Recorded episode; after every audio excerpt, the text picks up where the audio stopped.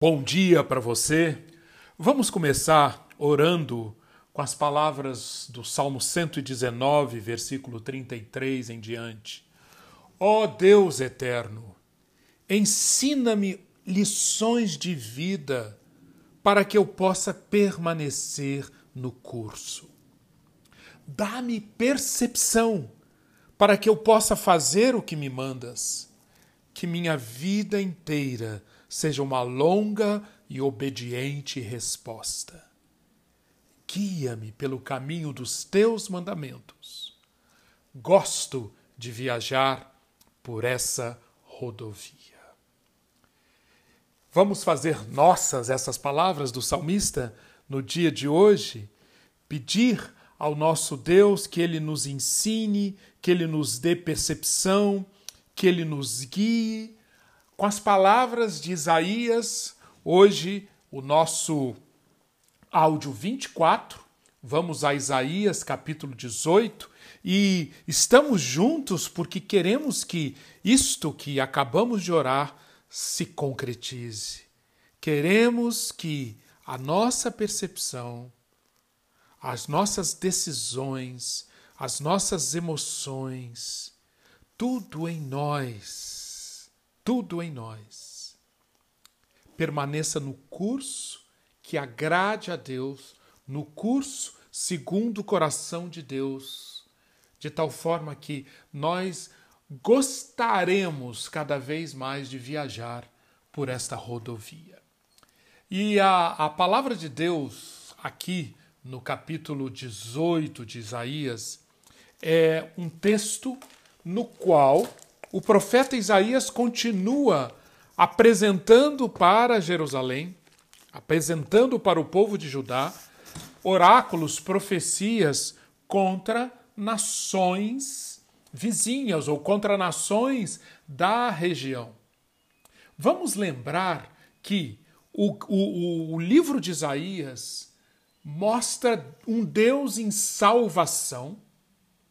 E salvando em que sentido?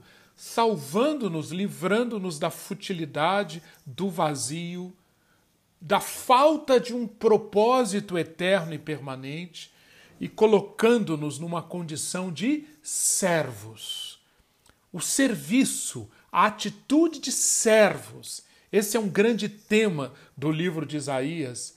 E nesses capítulos que estamos estudando, do capítulo 13 até o capítulo 23, Deus está falando para Jerusalém como não vale a pena, como é absolutamente vaidade entregar-se a alianças com outras nações, já que Deus é o Senhor das nações. A aliança, o compromisso, a fidelidade deve ser com Ele, o Deus eterno. E aqui, como versículo foco, eu quero propor o versículo 4. Diz o Senhor: Do lugar onde moro ficarei olhando, quieto, quieto como o ardor do sol reluzente, como a nuvem de orvalho no calor do tempo da colheita. Quem é que está agora debaixo dos holofotes do julgamento. Nós veremos no, nos capítulos 18 e 19 e também no 20 as nações da Etiópia e do Egito. É importante lembrar o, o momento histórico que, em, em que Isaías viveu. No, no ano 715 a.C., portanto, Isaías estava no, no, seu ministério, no pleno ministério. O Egito, que outrora tinha sido um império autossuficiente, um império dominador, conquistador, um, um, um, o, o, repositório do, do melhor que ao longo dos séculos uma civilização pôde produzir aos olhos humanos, esse Egito agora nós estamos no oitavo século antes de Cristo. Esse Egito agora está passando por um daqueles períodos de ocaso, o império está entregue a disputas e, e, e muito enfraquecido, a tal ponto que, no ano 715, uma dinastia etíope toma o poder do Egito. Sim, o Egito passa a ser governado por etíopes. Vamos lembrar que é, até hoje no mapa você pode ver o Egito, lá bem no norte da África, e abaixo do Egito, alguns países, entre eles a Etiópia. Pois bem, um rei etíope ah, que governava o Egito nessa época, é, é o contexto aqui dessa profecia do capítulo 18, envia emissários para o rei de Judá, na época Ezequias. O que, que está em, em, em jogo aqui? Uma coligação de nações, incluindo o Egito, contra quem? O, o império mais poderoso da época, os nossos já conhecidos assírios. Lembra-se dos assírios? Pois bem, aqui nós temos o, o, o, o Egito, governado pelos etíopes, convidando o, o, rei Ezequias, o rei de Judá, alice a nós e vamos lutar contra os assírios. Esse é o contexto. E em meio e nessa situação, Deus envia Isaías com a seguinte palavra, com as seguintes palavras, a partir do versículo 1. Leia comigo capítulo 18, versículo 1. Ai da terra onde há o roçar de muitas asas de insetos, que está além dos rios da Etiópia, que envia embaixadores por mar em navios de papiro sobre as águas. Vão, mensageiros velozes, a uma nação de homens altos e de pele lustrosa, a um povo que é temido pelos de perto e de longe, a uma nação poderosa e esmagadora, cuja terra é dividida por rios. Pois bem, há, há mensageiros do rei etíope do Egito chegam a Judá para convidá-lo a participar daquela coligação. E o que, que Isaías tem a dizer? Isaías tem a dizer, a começar pela palavra, pela primeira palavra do versículo 1, ai, ai da terra. Ou seja, Judá, abra os olhos, Ezequias, abra os olhos e veja que a Etiópia e o Egito não podem oferecer aquilo que eles estão prometendo para vocês. Eles estão debaixo de um ai. E o, e o ai e o juízo vai aparecer ao longo desse capítulo 18 e do capítulo 19, que nós leremos também. Eles estão debaixo de um ai. Essa terra de, com, onde há o roçar de muitas asas de insetos, que está além dos rios da Etiópia, provavelmente o, o profeta está se referindo justamente à Etiópia. Lembrem-se que Etiópia era unida ao Egito através do grande rio Nilo. O grande rio Nilo, que é um personagem, um protagonista desses capítulos 18 a 19. Pois bem, por mar eles enviaram embaixadores. E agora, e agora, o que Isaías está dizendo ao rei Ezequias? Diga que eles devem voltar para casa que eles voltem para casa. Vão, mensageiros velozes. Apesar de toda a sua capacidade militar e da sua distância da Assíria, o que fazia com que eles, os etíopes e os egípcios, se sentissem protegidos? Não. O povo da Etiópia não está seguro, conforme nós veremos. O próprio Deus falou, e a palavra proferida por Deus é uma palavra de condenação e destruição. Então, Isaías está recomendando, está aconselhando ao povo de Judá, ao rei Ezequias, enviem de volta esses mensageiros para a Etiópia.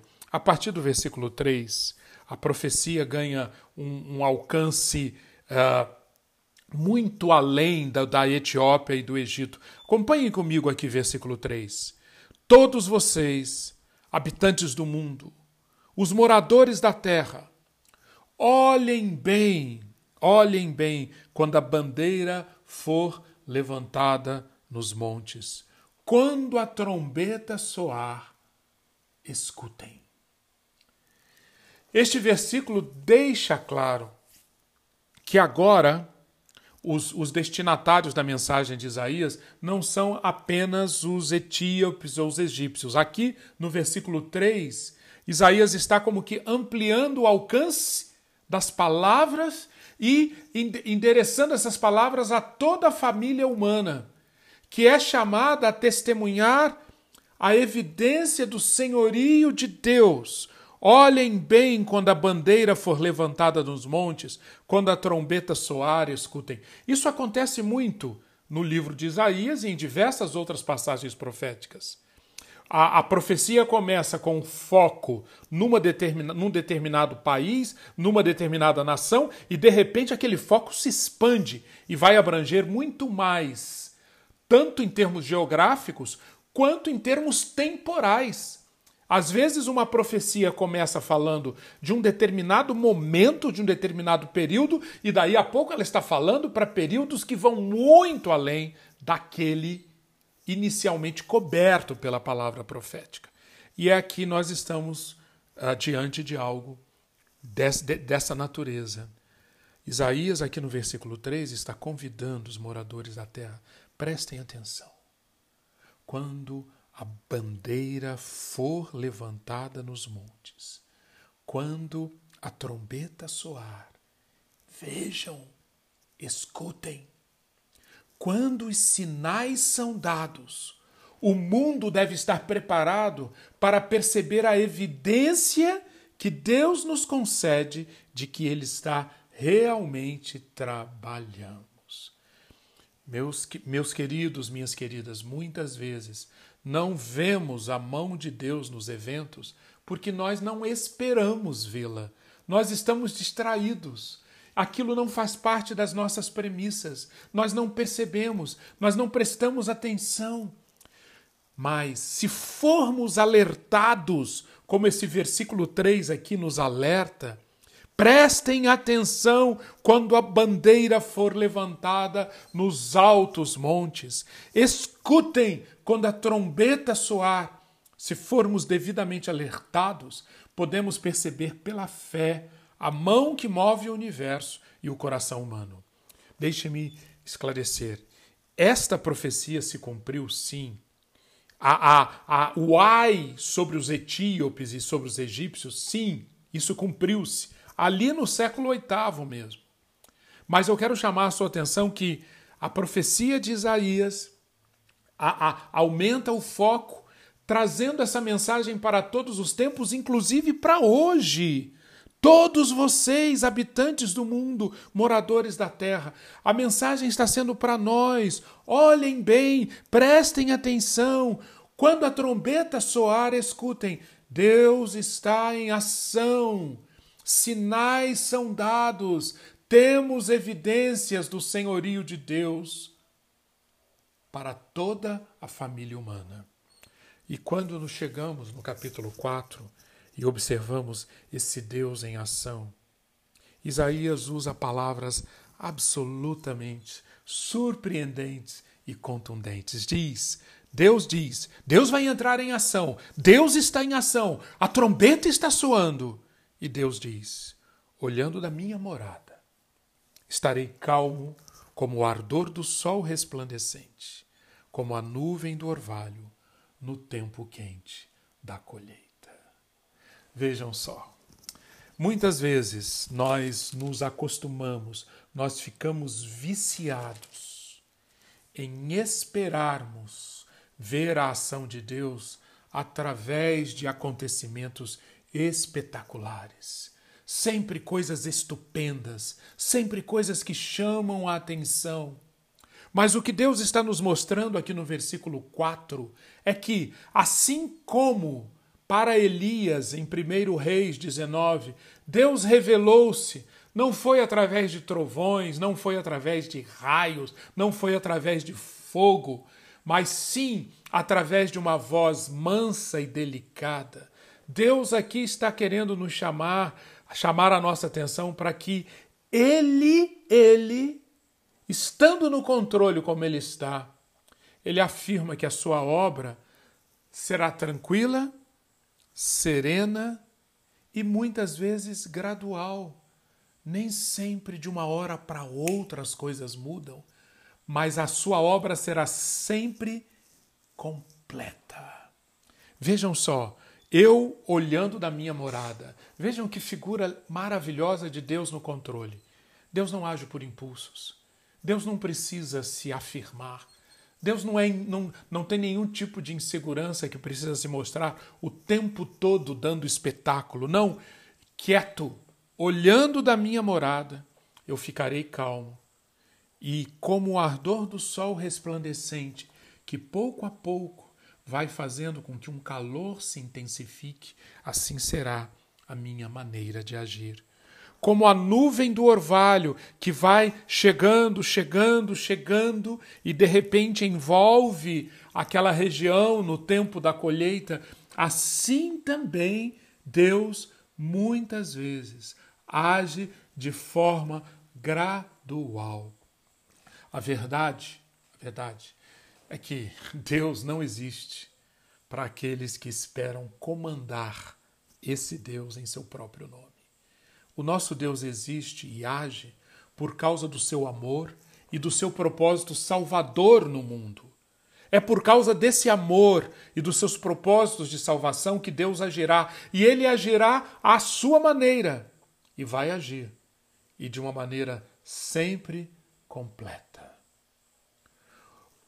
aprendamos essa lição.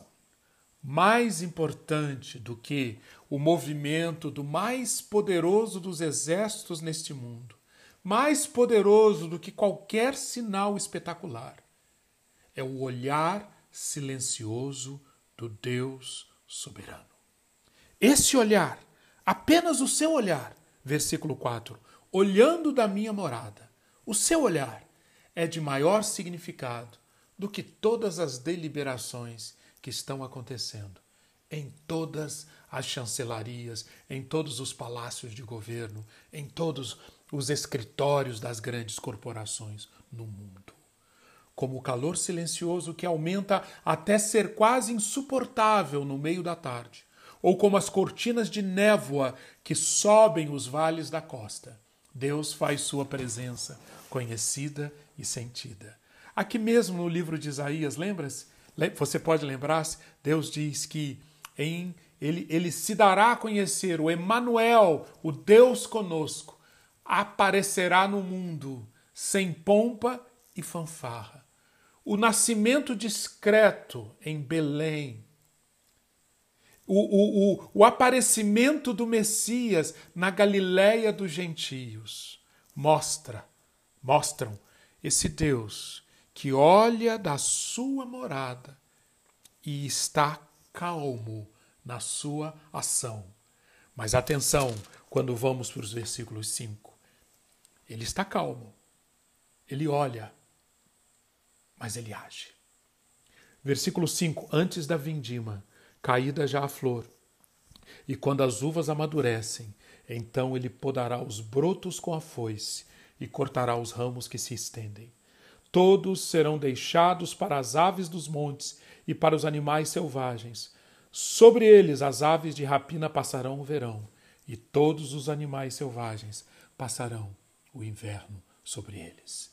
A imagem aqui se refere à prática do ceifador de cortar, cortar. Pouco antes da vindima, ele poda os brotos com a foice e corta os ramos que se estendem ramos que não estão dando frutos, folhas que não estão servindo para a, a frutificação da videira, vão ser retiradas.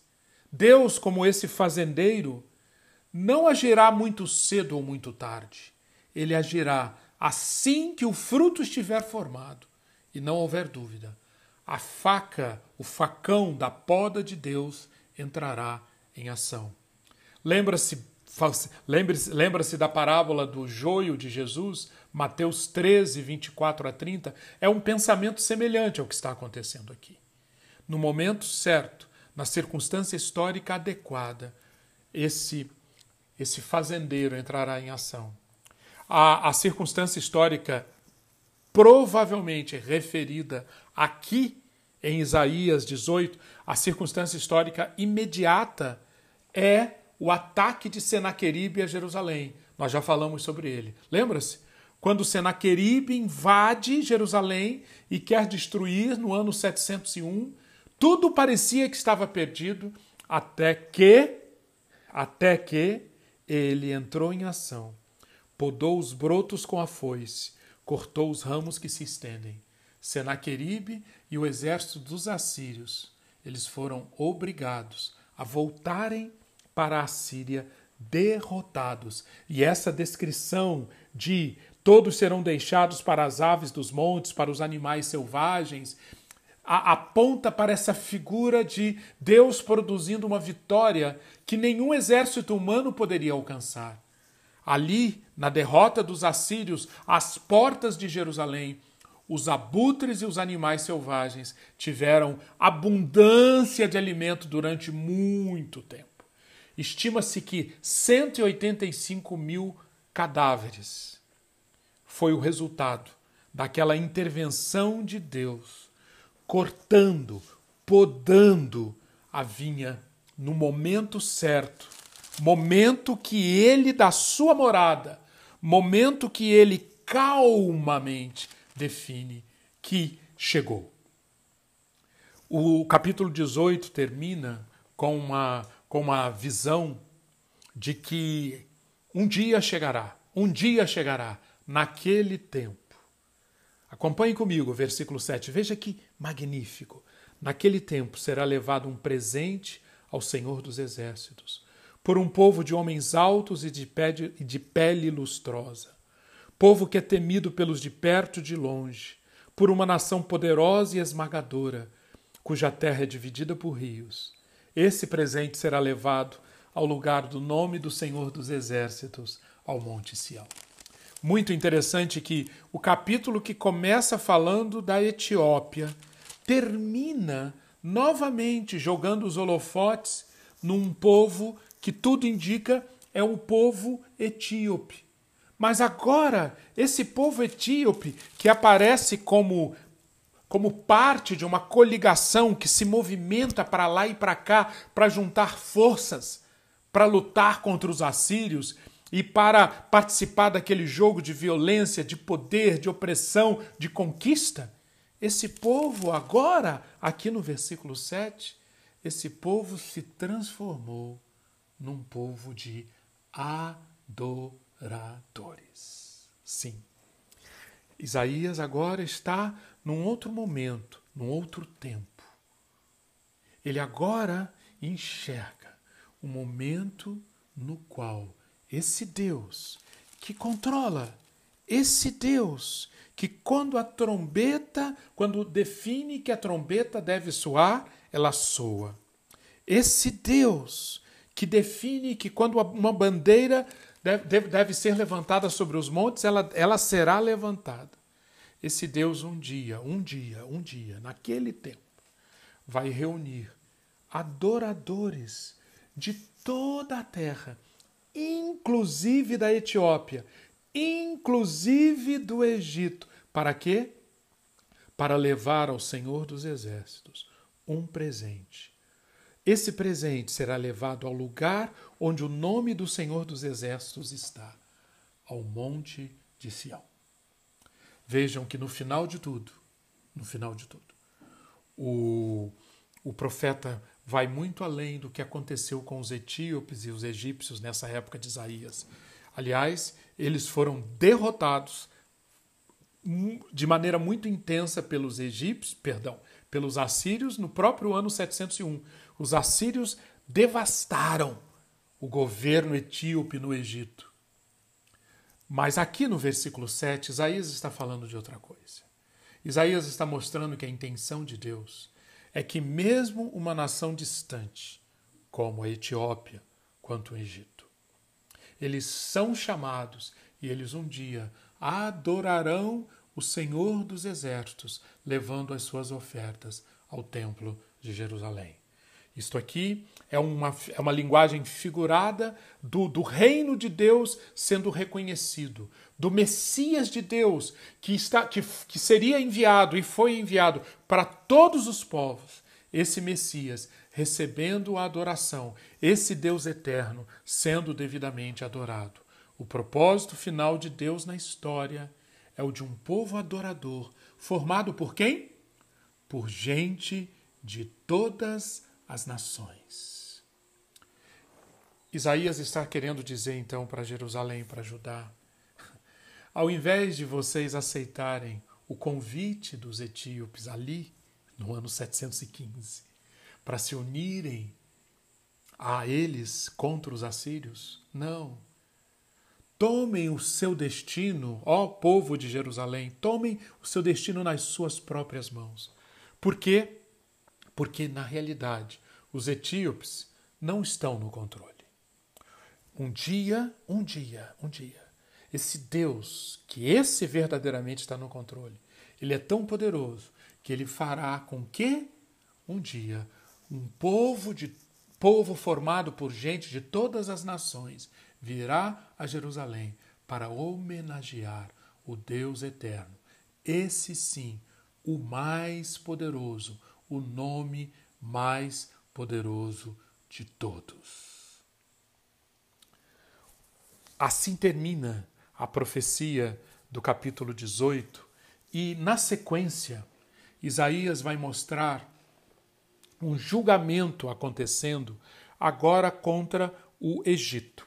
Conforme eu mencionei, o Egito, o Egito é parte da profecia do versículo do capítulo 18, mas aqui no capítulo 19 eu quero sugerir que você leia, nós vamos comentar muito en passant, muito por cima esse capítulo, nós já vamos começar nele e, se Deus quiser, terminaremos amanhã.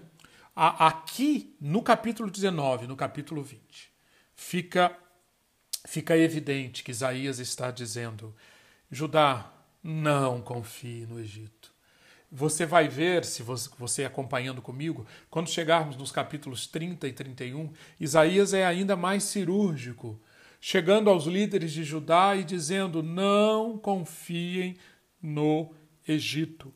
Por que confiar no Egito quando o Egito nada tem a oferecer que você já não tenha? Isso está mostrado aqui no capítulo 19.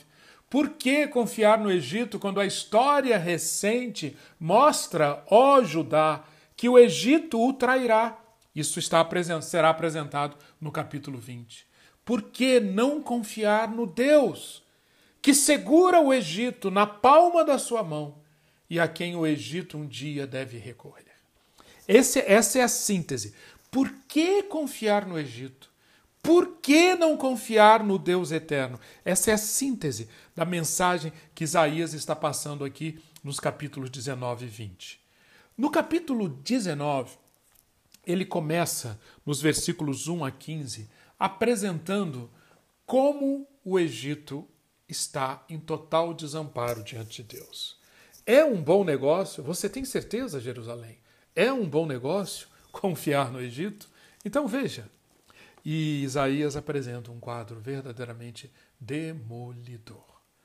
As fortalezas do Egito, pelo menos o que Egito achava que eram as suas fortalezas. Isso aparece descrito aqui nos versículos 1 a 15. Primeiro, a religião do Egito. Segundo, a localização, a geografia do Egito, ali na parte fértil do rio Nilo. Terceira, a alardeada e tão famosa na época sabedoria, os sábios do Egito. Isaías então começa esse trabalho e faz esse trabalho de demolição. O Egito confia na sua religião? Deus tem um julgamento sobre isso. O Egito confia na sua situação física, nas suas vantagens físicas, na sua geografia? Deus tem um julgamento sobre isso. O Egito confia na sabedoria dos seus sábios, Deus tem um julgamento sobre isso. Esse julgamento vai aparecendo em cada um desses versículos de 1 a 15, que eu recomendo que você leia, medite e se encontre de novo comigo amanhã, se Deus quiser, para a explicação de todo esse trabalho de demolição dos motivos que Judá tinha para confiar no Egito. E em tudo isso, o que que o profeta está fazendo? Tentando desconstruir a confiança naquilo que o homem considera valioso, poderoso e indestrutível, para construir a confiança no Deus eterno, confiança que que derrotará o orgulho, a prepotência, confiança que fará surgir uma humildade, humildade que sustentará a postura de servo, que no final das contas é a postura que Isaías quer desenvolver ou quer fomentar ali nos habitantes de Jerusalém. Foi isto o que o Eterno me disse: Não vou falar nada, apenas olhar de onde habito. Silencioso como o calor que vem do, sal, do sol, sem alarde como o orvalho durante a colheita. Deus abençoe o seu dia